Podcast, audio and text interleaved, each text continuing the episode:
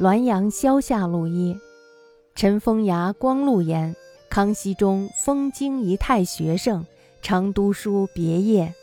见草间有片石，已断裂剥蚀，仅存数十字。偶有一二成句，似是妖氏女子之节也。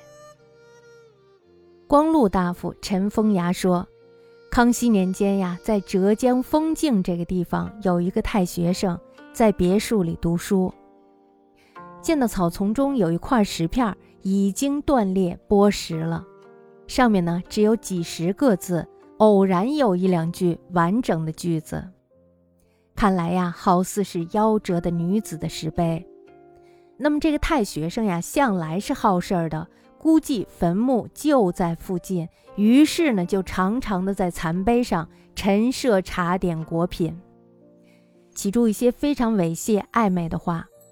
大约过了一年多呢，见到有一个漂亮的女子独自在菜畦间走着，手里呢还拿着一支野花，对着这个太学生呀嫣然一笑。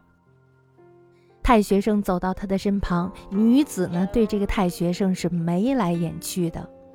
女子呀就引着这个太学生来到篱笆后的灌木丛中，站住了以后呢，两眼直愣愣地看着这个太学生，若有所思。忽然呢，他狠狠地抽了自己一个耳光，说：“一百余年心如古井，一旦乃为荡子所动乎？”一百来年了呀，心就像是一口古井一样，难道一下子就被这个放荡的小子勾引的动了心了吗？女子呢，不停地蹲着脚，一下子隐灭不见了。这才知道他就是坟墓里的鬼。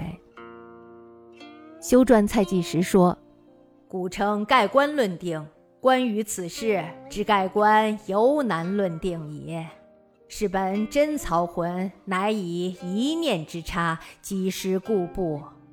就是说，古语说呀，盖棺定论。从这件事情可以知道，盖棺也难定论呐。这呀，本来是一个贞洁的鬼魂，还是因为一念之差，几乎失去了他原来的操守。那么朱熹有诗说：“世上无如人欲仙。”几人到此悟平生，确实如此呀。这首诗呢是出自朱熹的《素梅溪胡适客观关闭间题诗自景二绝其二》。这首诗的全部呢是这样的：十年浮海一身轻，归对梨窝却有情。世路无如人欲闲，几人到此悟平生。